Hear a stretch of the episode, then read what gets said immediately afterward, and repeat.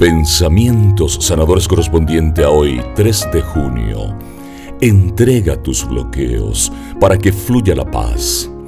No eres solo tú que deseas vivir en paz consigo mismo y con los demás, sino que también este es un anhelo de todo ser humano que goza de un nivel aceptable de salud psicológica y espiritual.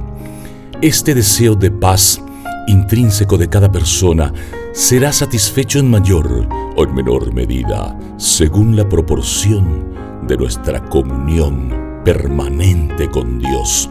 Y si asumimos nuestra propia realidad y la dejamos transformar por el poder del Espíritu Santo, entonces experimentaremos cómo los bloqueos que existían desaparecen progresivamente y la paz interior comienza a extenderse nuevamente en todas las áreas de la vida, de manera tal que sin esforzarnos la irradiamos a nuestro alrededor. Por eso, en este momento de sagrada oración, entrega a tu Creador todo lo que puede estar bloqueando un abundante derramamiento de su divina paz.